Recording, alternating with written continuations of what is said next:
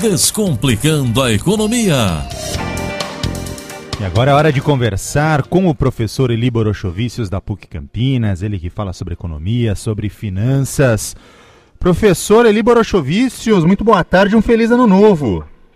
Boa tarde, feliz ano novo. Estamos aqui mais uma vez, iniciando o ano, para falar um pouquinho sobre economia, finanças pessoais, trabalhar um pouco o dinheiro das pessoas. Exato. Vamos torcer para que 2017 não seja um 2016 versão 2, como estão dizendo por aí. Exatamente, é isso que eu queria falar com o senhor, viu, professor? Porque passamos a virada de ano, né? Parece que a gente renova energia, a gente vem mais disposto, né? A gente renova as nossas esperanças no ano novo. Agora, no campo, no campo econômico, é, que, que a gente pode esperar de 2017 aqui no Brasil?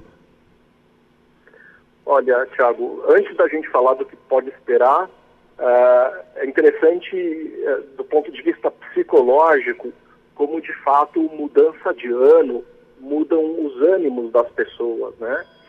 Mas se a gente for pensar bem, uh, o dia também é assim, né? Cada dia é um dia novo. A gente tem um, né, um novo ciclo que, que inicia e que se encerra em 24 horas. E Uh, os meses são assim, as semanas, os meses são assim. Uh, eu acho que é importante a gente uh, nunca deixar para depois aquilo que a gente pode fazer agora, né? eu entendo que muda o ano, a gente começa com vida nova, com esperança. eu acho isso importante, mas de verdade eu particularmente tento fazer isso a cada novo dia. Cada dia que eu levanto é um novo dia, é um dia diferente coisas novas uh, vão acontecer, coisas boas, coisas ruins, e, e a gente tem que estar pronto para enfrentar todos os dias. Mas, de fato, é isso, né? Quer dizer, a gente uh, renova as nossas energias, é um período que todo mundo acaba descansando, uh, ninguém precisa trabalhar nem no dia 31, nem no dia 1 Então são dois dias aí para a gente fazer uma boa reflexão do que é que aconteceu ao longo do ano todo e o que, que a gente espera para 2017. E 2016, 2016 foi um ano difícil, né? A gente, acho que quase todas as colunas aqui, a gente frisava bem isso, né? Como a situação não estava fácil para a população, né? 2017, será que vai, na, vai seguir essa mesma toada aí? Então, era justamente isso que eu estava pensando, né? 2016, do ponto de vista econômico, para o Brasil foi um ano muito difícil, foi um ano muito duro. Para mim, como pessoa física, até que foi tudo bem, foi tudo tranquilo, as coisas estão em ordem, as contas pagas, uh, consegui manter o meu emprego, uh, tudo em ordem. Mas a gente não deve olhar só para o nosso umbigo, né? A gente tem que olhar para frente, tem que olhar para toda a sociedade. A gente não vive sozinho, a gente vive em comunidade. Exato. Então, 2016 foi um ano muito atípico, foi um ano muito ruim do ponto de vista econômico. Agora, muita gente olha para 2016, apesar da gente ter trazido muitas informações negativas, porque de fato é, é, é, ruim você ter alta taxa de desemprego, é ruim você ter um PIB baixo, é ruim a gente ter passado por esse monte de falcatruas que a gente viu na política. Mas você sabe que, fazendo uma reflexão, eu pensei, eu, eu acho que é interessante que esse ano de 2016 foi um ano em que a sujeira que estava debaixo do tapete começou a aparecer. E por conta disso, particularmente eu penso que 2017 ele pode ser um ano de renovação, pode ser um ano diferente.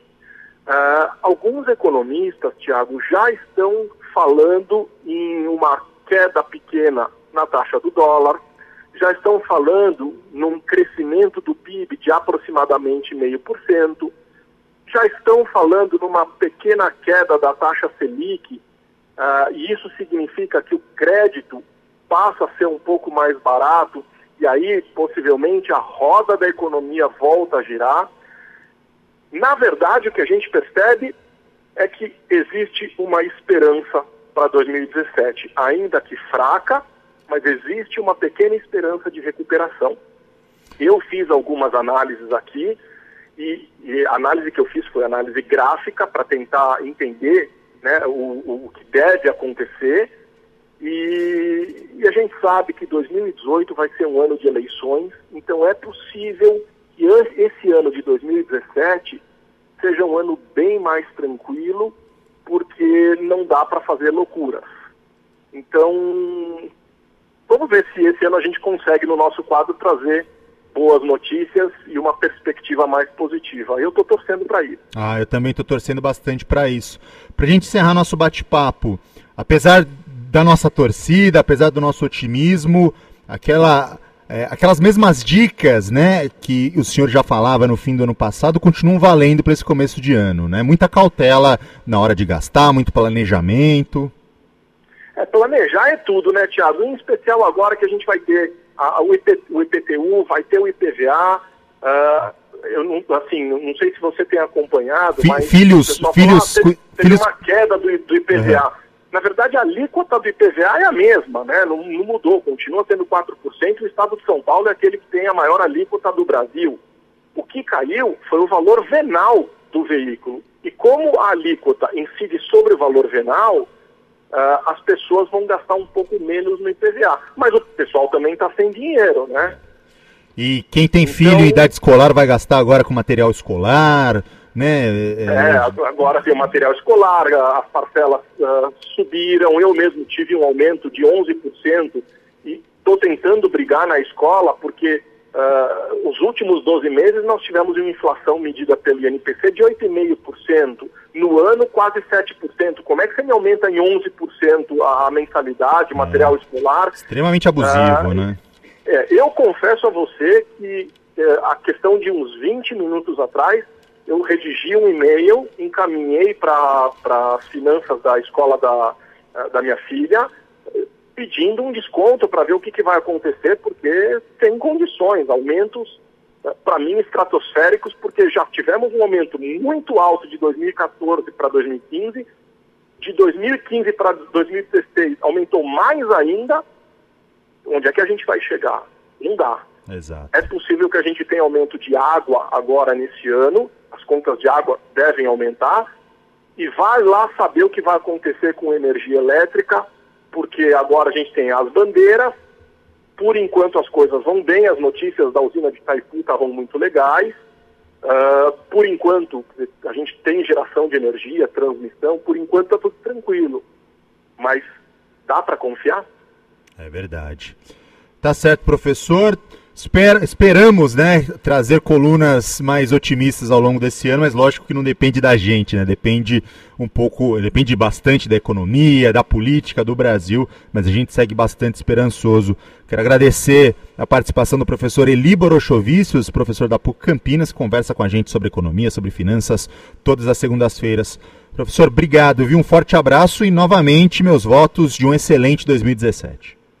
Muito obrigado, feliz 2017 para você, para todos os nossos ouvintes.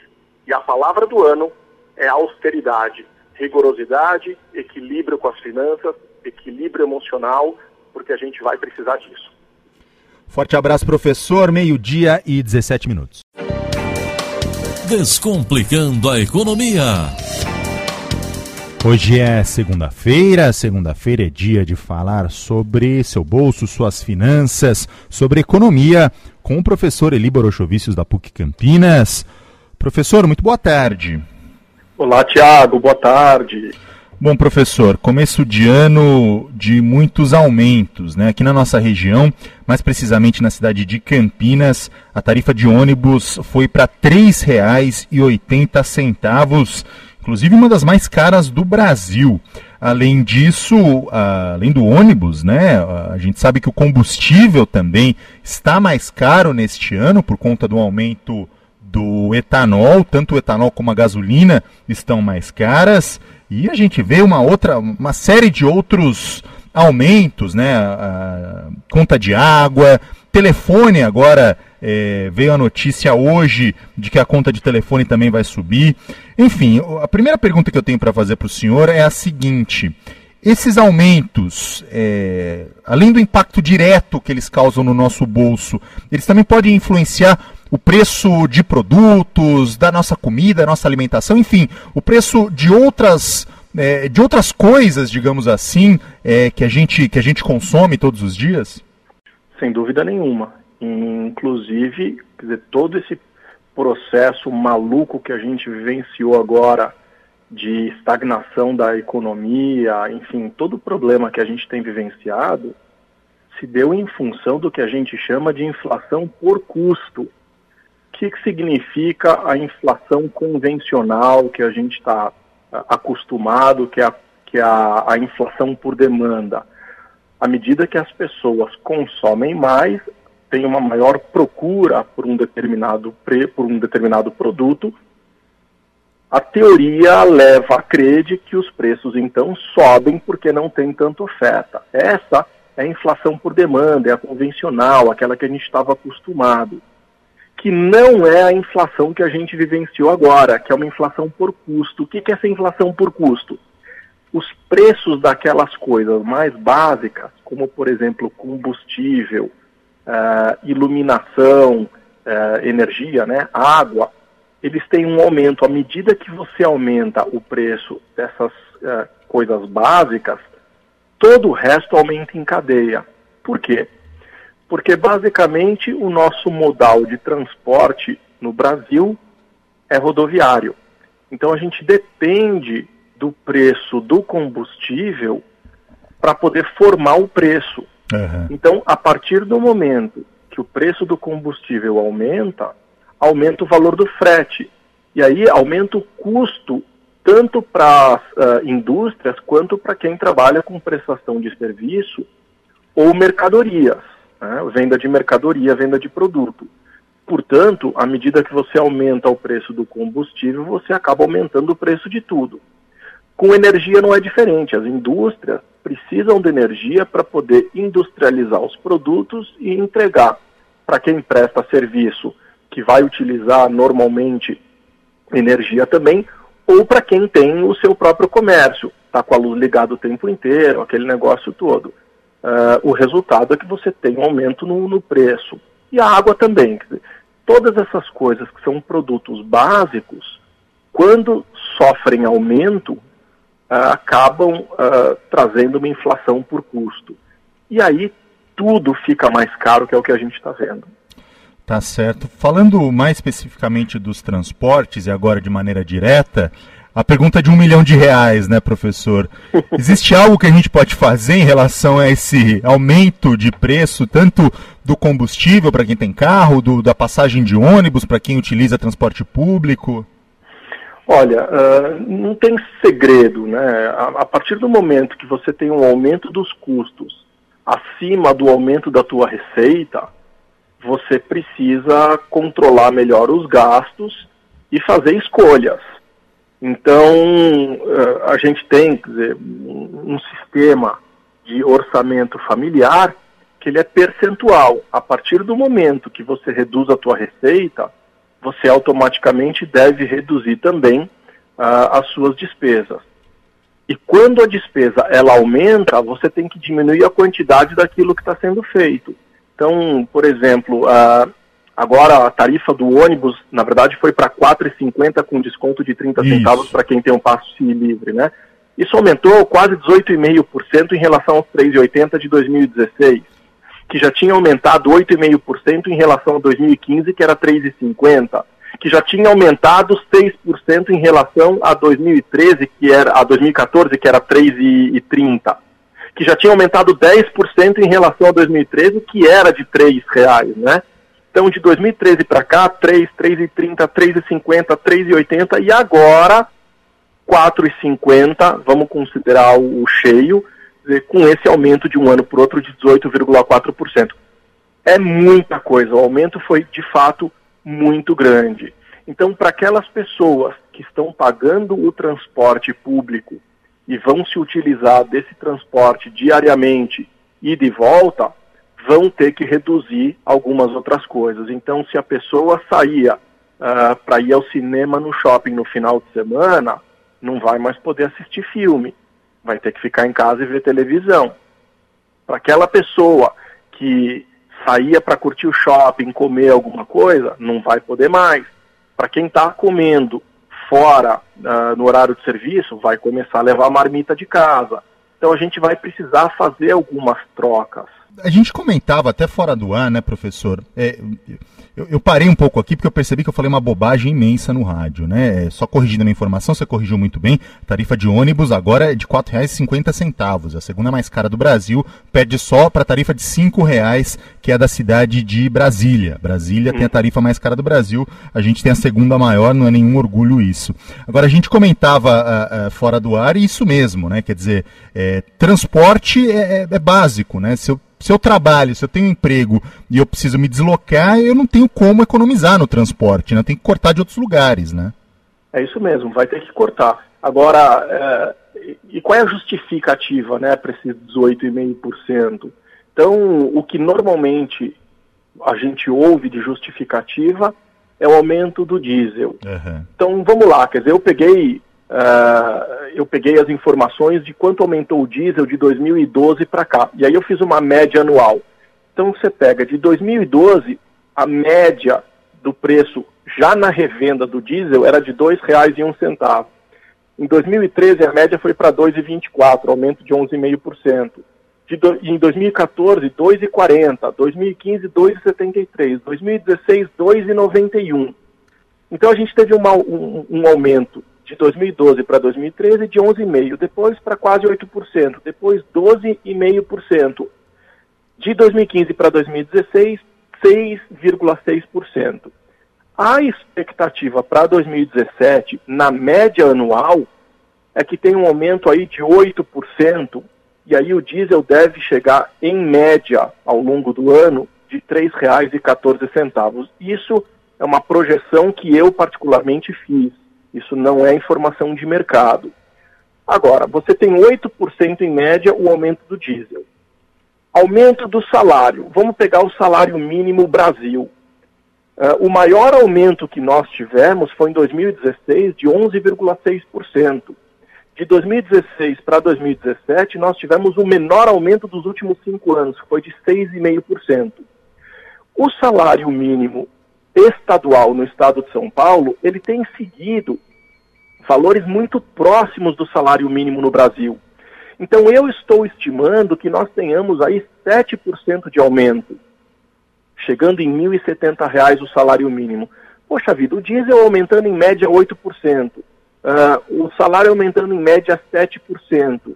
O que, que justifica um aumento de 18,5% na passagem do ônibus? Então, o que está acontecendo claramente, e, e, eu imagino que isso será dito muito em breve, é que a prefeitura hoje não tem mais condições de arcar com essa responsabilidade de subsidiar né, o, o cidadão com o valor da tarifa do ônibus. Então, ele tem que reduzir isso, em especial em função de todas as contas e de, de toda a dificuldade que hoje prefeitura, Estado e, e União tem passado com um problema econômico e político que a gente tem vivenciado. Então, já que não tem condições da prefeitura bancar, alguém vai ter que pagar. Uhum. E joga no colo, obviamente, da população, que infelizmente é também a população de menor renda que está pagando isso. Exato. Né? É muito triste o que está acontecendo, mas já era hum, sabido. Em 2016, nós já estávamos falando disso, nós estávamos dizendo que 2017 seria um ano de ajuste, seria um ano de aumento de contas. Vai aumentar a água, vai aumentar energia, vai aumentar combustível. Em, no final de 2016, a gente tinha falado que possivelmente nós teríamos uma redução do preço do combustível que foi informado pela Petrobras na refinaria. E nós aqui, nesse quadro, chegamos a tocar nesse assunto e nós falamos, olha, mudar preço em refinaria não significa reduzir preço na bomba, Exato. muito pelo contrário, vai aumentar. Nós falamos disso no passado e é o que está acontecendo.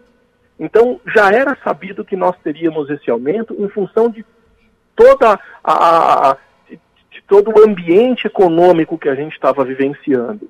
O que a gente não esperava era um aumento de 18,4% é muito alto.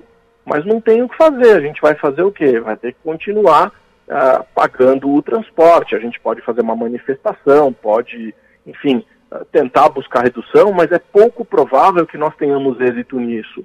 A gente vai ter que engolir essa tarifa. As empregadas domésticas estão repassando isso para os empregadores. Uh, a folha salarial tem aumentado. Por conta disso, obviamente, isso será repassado no preço. E nós vamos pagar um aumento inflacionário.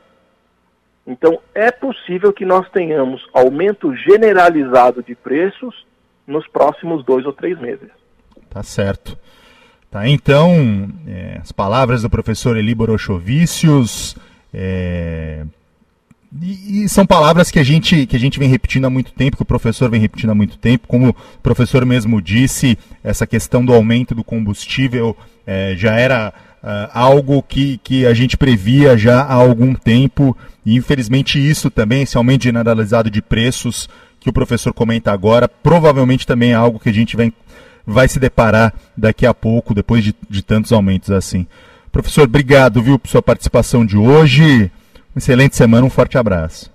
Obrigado, um grande abraço. E para os nossos ouvintes, aquela dica: é momento de contenção de despesas, é olhar para o futuro, trocar produtos por produtos mais baratos, fazer testes de, de outras marcas, uh, tentar reduzir o, o, o, o, valor da compra no supermercado, uh, evitar aqueles desgastes desnecessários, gastar uh, com supérfluos. Agora é hora uh, da gente segurar um pouco uh, para ver o que é que vai acontecer nos próximos dois ou três meses. E, essa questão do, e essa questão do transporte também, né, professor? É, estendendo um pouco mais o nosso, o nosso papo, é, às vezes até dentro aí da sua empresa que você trabalha, né, você consegue alguma alternativa com seus colegas. De repente, você e seu colega moram aí no mesmo bairro da mesma cidade, trabalham no mesmo horário, horários ali parecidos, cada um sai da sua casa com seu carro, por que não carona, né? Dividir as despesas com alguém. Isso cada vez está mais está se tornando mais comum, né? Nas empresas, enfim, na, na, nas faculdades, né? Existem até sites especializados nisso, né? Em caronas, em dividir gastos aí de transporte, porque é o que a gente está falando, né? Não está fácil para ninguém. É, é, que a gente criou o hábito de, do individualismo, né? Uh, você dividir uma carona não é simplesmente dividir custo, é você dividir o seu tempo, é você dividir uma conversa, é você dividir uh, informações e, e, e as pessoas estão cada vez mais individualistas e não querem fazer essas divisões. Mas a gente vai ter que superar esse desafio e, particularmente, eu penso que crise, dificuldades econômicas, dificuldades financeiras, uh, enfim, todo o tipo de, de, barreiras que a gente encontra, quando a gente tem força para superar, uh, a gente olha para trás e diz: olha, aquilo lá foi fácil da gente ter passado e foi bom para mim, eu cresci, eu aprendi, para mim foi bacana. Então, particularmente, eu penso que não são problemas, eu vejo isso como desafios que precisam ser enfrentados e eu acho que a gente, enquanto ser humano, sempre tem condições de crescer do ponto de vista intelectual. Talvez seja um mal necessário para que a gente cresça, para que a gente volte a confiar no próximo, para que a gente volte a pensar em dividir, em, em ser mais solícito, mais respeitoso com o próximo. Não sei, há males que vêm para o bem e a minha esperança é que, de fato, uh, essas barreiras uh, apareceram para que a gente possa superar. Tomara, viu, professor? Forte abraço para o senhor. Um grande abraço. Descomplicando a economia. Hoje é dia de falar de economia, de finanças, com o professor Eli Borochovicius, da PUC Campinas, que já está na ponta da linha com a gente. Professor, muito boa tarde. Olá, Thiago, boa tarde. Bom, professor, na semana passada, o COPOM, né, o Comitê de Política Monetária do Banco Central, surpreendeu o mercado e anunciou a redução da taxa básica de juros, a Selic, em 0,75 ponto percentual. A Selic foi para 13% ao ano. E hoje, é, notícia publicada hoje, o, diz que o mercado financeiro projeta que a Selic encerrará 2017 em 9,75% ao ano, estimativa esta que está no boletim Focus, a pesquisa semanal do Banco Central feita com instituições financeiras. Professor, descomplica, descomplica para a gente. O que significa a Selic caindo, a Selic mais baixa? Olha, a Selic, quando ela começa a cair, ela vai mostrar para o mercado que uh, se a gente estivesse vivendo uma inflação por demanda, que o crédito ele pode ficar mais barato. Isso significa então que as pessoas uh, começam a comprar mais uh, ao invés de guardar o seu dinheiro eventualmente em investimentos, essas coisas. Quando a taxa Selic, que é a taxa básica de juros, ela reduz, você acaba estimulando uh, o comércio, você acaba estimulando a economia. Então, muita gente entende que a taxa Selic, quando ela sobe, ela sobe para combater a inflação. Isso é uma verdade quando a inflação não é por custo, que é a inflação que a gente vivenciou, mas a inflação por demanda. Então, quando eu aumento a taxa Selic, uh, o crédito fica mais caro, as pessoas deixam de comprar. Uhum. Então a economia ela começa a girar numa velocidade menor. Quando eu reduzo a taxa básica de juros, o inverso acontece. Eu acabo estimulando mais a economia, eu faço com que as pessoas comecem a comprar mais.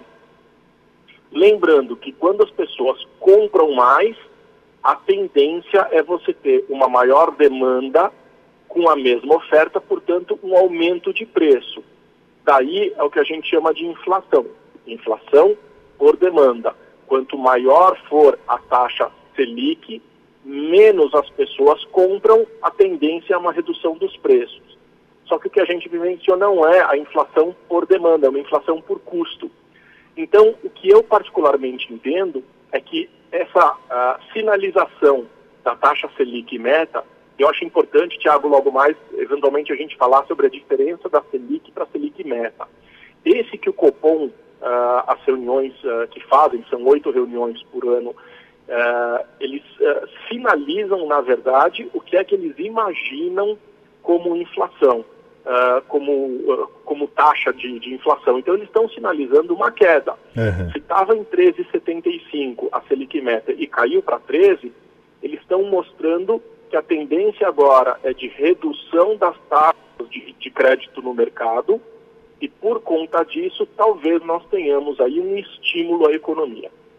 Falava então que é, essa é a Selic meta. Qual que é a diferença dela para a Selic normal, digamos assim? É, a, é, o que a gente chama de Selic over, né? É. A, a Selic meta é a meta estipulada pelo governo. Então, o COPOM, Comitê de Política Monetária, se reúne, essas reuniões acontecem às quartas-feiras, são oito reuniões por ano, e lá eles vão definir, com base em uma série de, de, de quesitos, por exemplo, a própria inflação, uh, crescimento econômico do país, o nível de atividade do país, sistemas de crédito, vão analisar a questão cambial, uh, lá, taxa externa, enfim, tem uma série de, de, de coisas que eles avaliam, e aí eles vão fazer uma projeção do que é a meta da taxa Selic. Então, isso que é definido pelo Copom é a Selic meta, é a, até onde uh, o governo pode ir com a sua Selic. E a Selic é a taxa diária que corre no mercado financeiro. Então, assim, eu vou explicar de uma maneira bastante simples, que é para o nosso ouvinte poder entender o que é essa Selic, tá? Uh, todos os dias, as pessoas vão ao banco ou para depositar dinheiro ou para retirar dinheiro. A isso nós damos o nome de tomadores de recursos, uh, que são aquelas pessoas que buscam uh, dinheiro no, no banco, né, são, tomam recursos, e, e, nós temos também as pessoas que colocam dinheiro no, no, banco. Então tem gente que vai e pega dinheiro no banco, tem gente que, que põe dinheiro no banco, ou que investe ou que, que busca uh, dinheiro no, no, banco como financiamento. E os bancos fazem isso todos os dias, emprestam dinheiro e recebem dinheiro. No final do dia, o banco ele precisa ver se ele ficou superavitário ou se ele ficou deficitário. Ou seja, se tem mais pessoas que colocaram dinheiro no banco ou que tiraram dinheiro do banco. E todos os bancos fazem isso todos os dias. No final do dia, se ele descobrir, por exemplo, que ele ficou uh, superavitário, ou seja, mais pessoas depositaram dinheiro do que tiraram, ele precisa zerar a sua posição no Banco Central. Ele precisa chegar no Banco Central e dizer, Banco Central, eu estou superavitário, eu tenho mais dinheiro aqui, eu recebi mais dinheiro do que eu emprestei. Como ele tem mais dinheiro, o que, que ele faz? Ele compra título público federal. Ele bota dinheiro no Banco Central e o Banco Central entrega título para o banco. E o contrário é verdadeiro. Se o banco no final do dia ele ficou deficitário, ele vende título para o Banco Central e recebe dinheiro. E aí o que, que acontece? O Banco Central ele fica controlando a liquidez dos bancos com esses títulos públicos federais. Então, ou ele vende ou ele compra esse título. Esses títulos, que são ou comprados ou vendidos pelos bancos, eles ficam, assim, ah, parados ali no banco. E esses títulos, eles não podem simplesmente não sofrer nenhum tipo de juros. Eles não podem dormir e acordar no dia seguinte com o mesmo valor. Por isso a gente chama de taxa overnight, que em português transliterado significa passar a noite esse título ele passou a noite no banco, então ele acorda no dia seguinte com uma outra, com, com, uma taxa diferente. Essa taxa, que é chamada taxa overnight, é a mesma taxa do sistema Selic. Selic significa Sistema Especial de Liquidação e Custódia. Então, nada mais é do que o custo do dinheiro parado de um dia para o outro. Quando a gente faz a soma dessa taxa uh, diária, a gente vai ter a taxa Selic mensal. E se a gente fizer a soma dessa Selic mensal, e soma não é simplesmente um mais o outro, né? Tem uma forma de você somar as taxas. Você vai ter a taxa anual. Então, só para entender o que, que acontece com, com essa questão da Selic, a Selic, por exemplo, em 2012, era de, foi, fechou em 8,48%. E a Selic meta, que é aquela meta definida pelo Copom, começou 2012 com 10,50 e terminou com 7,25. Ou seja, 8,48 ficou no meio. Em 2013, a Selic anual ficou em 8,21%. E o Copom começou com 7,25 e terminou em 10. Ou seja, de novo ficou no meio. E assim foi, 2014, 2015, 2016, sempre a gente teve a Selic anual muito próxima daquilo que foi definido pela Selic meta. Ou seja, de fato, a Selic anual ela segue os padrões uh, que a gente tem uh, daquilo que é divulgado pelo Boletim Focus do Banco Central. Então, agora 2017, essa sinalização de 13,75 cair para 13 mostra que a Selic anual deve ser reduzida. Ou seja, nós fechamos 2016 com 14,03% do ano, então 2017 talvez nós tenhamos um crédito mais barato. Então, de uma forma mais simplificada para as pessoas entenderem, o que sinaliza isso? Que a gente deve ter uma economia um pouco mais aquecida. As pessoas terão créditos mais baratos e possivelmente vão conseguir comprar parcelado sem que o custo seja tão alto para isso. Tá certo. Então, uma aula do professor Eli Borochovicius falando um pouco sobre a Selic. Professor, obrigado, viu? Obrigado por sua participação de hoje. Um forte abraço, uma excelente semana e até segunda que vem. Economia é um negócio um pouco complicado, eu tentei descomplicar. Óbvio que não é tão simples assim como eu expliquei, porque existe uma série de outras questões que envolvem a, a, economia, mas é basicamente isso. Eu acho que é muito importante as pessoas entenderem a diferença entre o que é a taxa Selic e o que é Selic Meta. Aquilo que a gente ouve nos noticiários é Selic Meta, ou seja, é projeção do Banco Central. Então eu espero que as pessoas tenham de fato entendido e daqui para frente acompanhar um pouco mais a economia e entender o que é que vai acontecer. Esperança para 2017. Tá certo, professor. Forte abraço. Felicidades, obrigado, um abraço. Descomplicando a economia. Hoje é segunda-feira, segunda-feira é dia de conversar com o professor Eli Borochovicius, da PUC Campinas. Professor, muito boa tarde. Olá, Tiago, boa tarde. Bom, professor, o governo federal anunciou né, que o trabalhador brasileiro vai poder sacar o dinheiro que tem em contas inativas do FGTS, o Fundo de Garantia do Tempo de Serviço. A gente ainda não sabe detalhes, ah, as informações que a gente tem é que a partir do mês que vem, é, provavelmente o, o trabalhador vai poder sacar esse dinheiro, vai ter todo um calendário né, é, para regular essa, essa retirada de, dinheiros, de, de dinheiro do fundo de garantia. A gente ainda não tem certeza de como que vai ser. O que a gente já sabe é que já existe banco aqui no Brasil oferecendo linha de crédito para quem quiser é, antecipar, digamos assim, colocando entre aspas, esse dinheiro do FGTS. E eu gostaria de saber do senhor quais são os riscos deste saque adiantado do FGTS inativo? Olha, na verdade, uh, tem um banco só por enquanto que está oferecendo a antecipação e a taxa está entre 2,5% e 4,5% mais ou menos, tá? É uma taxa relativamente alta, uh, porque é uma taxa de 2,5% 4,5% ao mês. E a gente está falando numa antecipação agora no mês de fevereiro para uma, dizer, um décimo, para possivelmente, quer dizer, a conta inativa do FGTS que você vai antecipar, e, e aí a gente já fala do calendário que eu acho que é importante, uh, entre março e julho uh, desse mesmo ano. Ou seja, as pessoas vão antecipar de um a cinco meses só. Uh, é uma taxa relativamente alta porque você, o banco tem a garantia do recebimento disso a partir do momento que você comprova que você tem direito ao recebimento dessa conta inativa.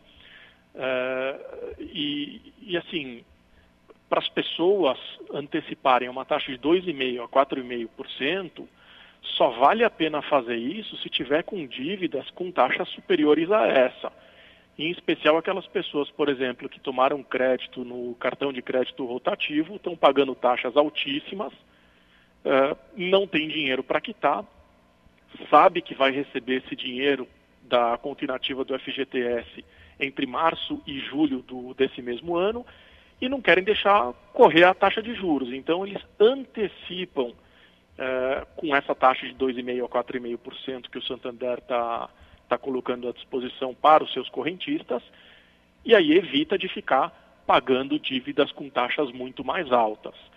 Uh, Bradesco, Banco do Brasil ainda estão pensando se vão criar alguma linha de crédito com base nisso, e parece que Itaú e Caixa nem se manifestaram ainda sobre isso. Uhum. Então, assim, para o trabalhador, qual é o risco? Eh, nenhum, na verdade, ele está tomando um crédito no banco. O que ele está fazendo é antecipando esse recebimento e, obviamente, ele vai ter que pagar uma taxa por isso.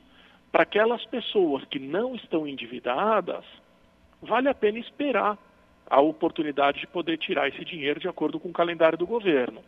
Para aquelas pessoas que de fato estão enforcadas e estão pagando taxas acima dessa taxa de antecipação, aí vale a pena, você antecipa e a partir do momento que você recebe do governo, você tem que devolver o dinheiro do, dessa antecipação, você tem que pagar o banco de uma vez só. Uhum. Isso é importante Agora, você não pode parcelar isso. A gente não tem nem muita certeza de como que vai ser o, o, o trâmite burocrático né, para a retirada desse dinheiro. O que a gente sabe é, na última sexta-feira, o ministro Eliseu Padilha, ele que é ministro-chefe da Casa Civil, ele anunciou né, que, que o, o calendário para retirada desse saldo nas contas inativas do FGTS é, vai ser entre 13 de março e, 15, e, e 14 de julho. Isso. Mas a gente ainda não sabe muito bem como que vai ser os trâmites, enfim, toda, todo o processo burocrático para a retirada desse dinheiro. É. Nem mesmo a gente tem a certeza do dinheiro, né? A gente quem, quem tem dinheiro no, no, no, fundo de garantia, a gente, a gente sabe o quanto que a gente tem lá, mas a gente não tem muita certeza de, de, de qual que vai ser o valor que a gente vai ter direito a tirar, é, já que a onda de boatos também em relação a tudo isso continua muito grande. Né? É, na verdade, assim, a retirada desse valor é, vai seguir os mesmos trâmites convencionais das retiradas e saques para quem já tinha o FGTS e poderia retirar. Agora, é importante os nossos ouvintes entenderem uh, como é que funciona isso para não, não, fazer bobagem também. É tá? A primeira coisa é o seguinte: só vai poder tirar o dinheiro das contas inativas até dezembro de 2015. Portanto, qualquer pessoa que foi demitida no ano de 2016 para cá não vai poder fazer essa retirada. Então, se o nosso ouvinte uh, foi eventualmente uh, pediu a demissão, né? Uh, no ano de 2013, no ano de 2014, passou aí por duas empresas, a empresa parou de depositar, por isso a gente chama de conta inativa do FGTS, porque a empresa deixa né, de fazer as contribuições. Como ele pediu uh, para sair da empresa, ele não foi uh, demitido de fato, então, dizer, no momento em que ele é demitido, ele pode retirar o FGTS. Como ele não foi demitido, ele pediu a demissão, o dinheiro ficou lá. Esse dinheiro que fica lá, ele rende 3% ao ano, é muito pouco. Então, o que, que o governo resolveu fazer? Uh, resolveu incentivar né, a retirada desse dinheiro para aquecer novamente a economia. Então, esse é o objetivo do governo. Vamos aquecer a economia, esse dinheiro que está aqui parado, vamos deixar as pessoas tirarem para movimentar a economia. Então, entre você deixar o dinheiro lá, inativo, rendendo 3% ao ano, e você retirar esse dinheiro e aplicar, é melhor tirar o dinheiro e aplicar, porque qualquer aplicação hoje rende mais do que 3% ao ano. Então é mais interessante você fazer essa retirada. Mas não é qualquer pessoa que pode sair retirando esse dinheiro, tá? Uh, e, e, de novo, quer dizer, se você uh, pediu a demissão no, no, no ano de 2016, você não tem direito à retirada desse valor. Tá certo. E o governo, Tiago, ele anunciou então essas retiradas e as chamadas para essa retirada, ela deve seguir um protocolo que a gente ainda não tem certeza, isso não está divulgado ainda, mas deve seguir o protocolo do mês de nascimento. Então, por exemplo, imagino eu, de novo, isso não foi ainda divulgado, tá? Imagino eu que de 13 de março a 13 de abril desse ano, quem aniversaria nos meses de janeiro, fevereiro e março já conseguem fazer o saque. De 13 de abril a 13 de maio, as pessoas que aniversariam em abril, maio e junho. De 13 de maio a 13 de junho, saca quem aniversaria em julho, agosto e setembro. E quem vai fazer aniversário em outubro, novembro ou dezembro, vai poder sacar entre 13 de junho e 13 de julho. Agora, de novo, isso é uma uh, expectativa que a gente tem não é ainda uma certeza, mas deve seguir esse calendário, isso é o que a gente imagina. E eu acho que é válido uh, dizer que quando a gente mostra que o governo tem um interesse em aquecer a economia, já existe uma estimativa de que vai ser colocado no mercado entre 30 e 40 bilhões de reais com isso. Então é muito dinheiro que vai ser colocado em circulação. A gente imagina que seja, quer dizer, um bom momento para retirar quem está endividado quita suas dívidas, quem puder investir, investe o dinheiro, e quem estiver precisando comprar alguma coisa e está sem dinheiro, de repente, é um dinheiro extra que a gente está colocando na economia. Tá certo. Tá, então, as explicações do professor Eli Borochovicius, ele que bate um papo conosco todas as segundas-feiras. Professor, mais uma vez, muito obrigado por sua participação de hoje, um forte abraço, uma excelente semana e até segunda que vem. Obrigado, um grande abraço e até semana que vem.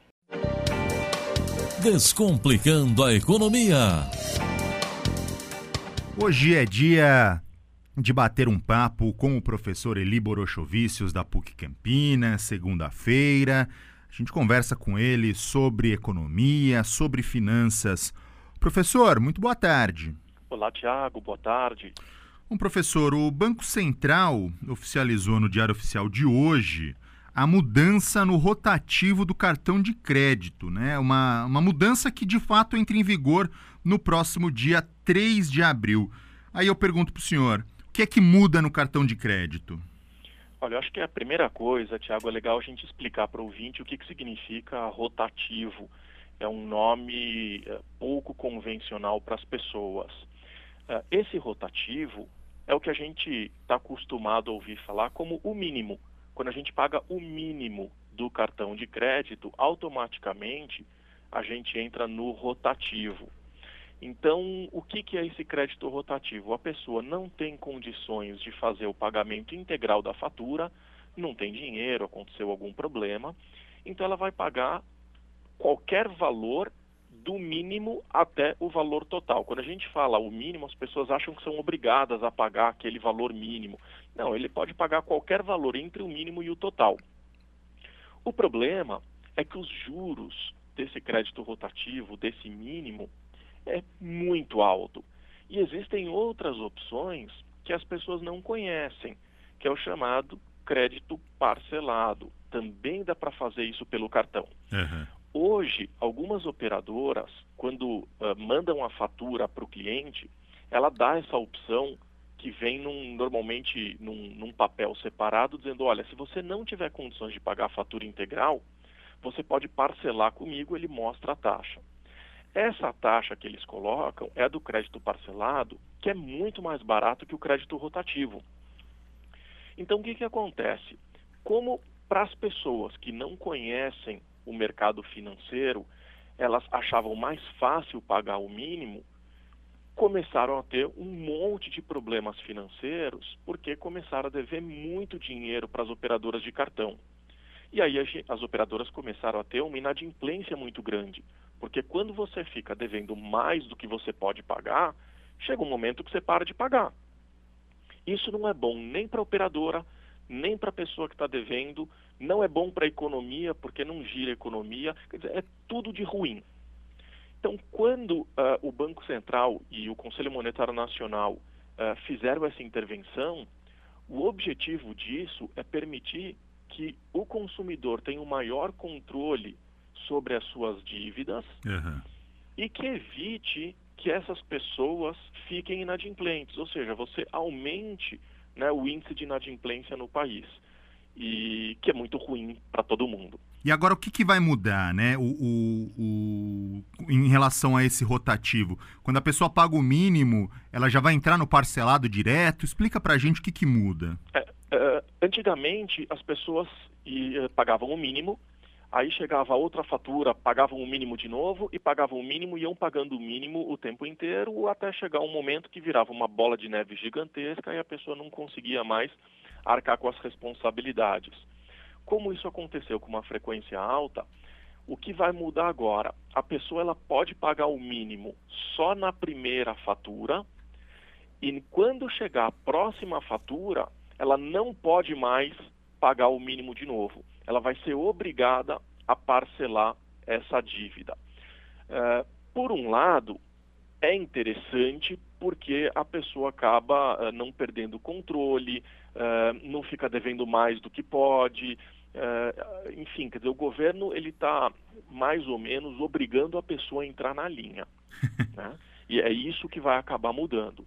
Por outro lado, isso ajuda as pessoas a não ficarem inadimplentes, a não ficarem com nome sujo, a se adequarem melhor ao seu orçamento, não gastarem mais do que devem, então, entre, os, assim, se a gente fizer uma medida entre as, os pontos negativos e os pontos positivos, eu particularmente vejo isso com muitos bons olhos. Eu acho interessante uh, ter essa intervenção do governo dizendo, olha, passou do limite, a população ela não está conseguindo se organizar financeiramente, então nós vamos fazer essa intervenção e não vai mais poder então ficar pagando o mínimo o tempo inteiro. A partir de agora, ela paga o mínimo uma única vez, vai incidir uma taxa altíssima de juros sobre isso, mas acabou, vamos estancar isso. A partir de agora, ela vai ser obrigada a pagar pelo crédito parcelado e vai ter que parcelar as suas obrigações financeiras.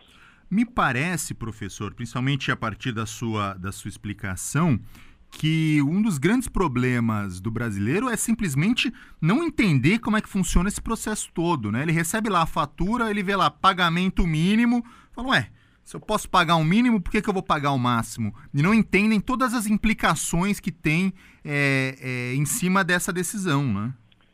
É, sem dúvida nenhuma. O brasileiro não faz orçamento familiar, não tem educação financeira desde criança e, de repente, ele se vê no mundo adulto, uh, responsável uh, por arcar com as suas responsabilidades e, e, não conhece taxa de juros, não sabe a diferença entre rotativo parcelado ou outros tipos de crédito que tem no mercado, uh, enfim, quer dizer, ele não conhece os produtos.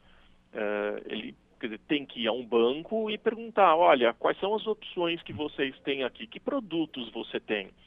E, obviamente, o banco que precisa aferir lucro no, no, no seu resultado, normalmente não vai oferecer aquilo que de fato, eu estou dizendo normalmente, obviamente tem gerentes e gerentes, tem bancos e bancos, enfim, mas uh, normalmente ele precisa trazer aquilo que é melhor para o banco e não aquilo que é melhor para o cliente. E é importante então o cliente ter educação financeira e conhecer. Uma das coisas que eu acho que é legal, Tiago, eu fiz aqui um, um, uma simulação só para o pessoal poder entender o que, que acontece. Imagine que o, o nosso ouvinte tenha dois mil reais de dívida no cartão. E, e, aí eu peguei as taxas do rotativo e do parcelado de 10 de janeiro a 16 de janeiro, que foi divulgado ali pelo Banco Central. Então, só para você ter uma ideia, a, a taxa média no rotativo foi de 16,80% ao mês. Nossa, é muito alto. Altíssimo. E no parcelado também alto. 8,26%. Então, se ele pegar dois mil reais, no final do ano, 12 meses depois, ele estaria devendo 12.887 reais.